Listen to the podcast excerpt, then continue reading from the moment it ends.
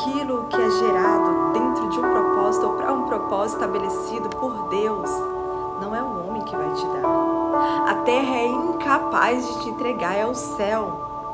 E quando o céu tem algo a nos entregar, fica em paz. Ele tem providência. Ele é aquele que cuida e dá proteção. Ele também é aquele que nos dá o suporte para o crescimento. Aquilo que foi gerado na sua vida, o Senhor tem todo o controle. Deixa eu dizer algo, eu preciso te despertar para algo. Tão certo quanto gerar algo é entender e suportar os processos. Existe o processo da dor, existe também o processo do tempo e existe o processo do silêncio.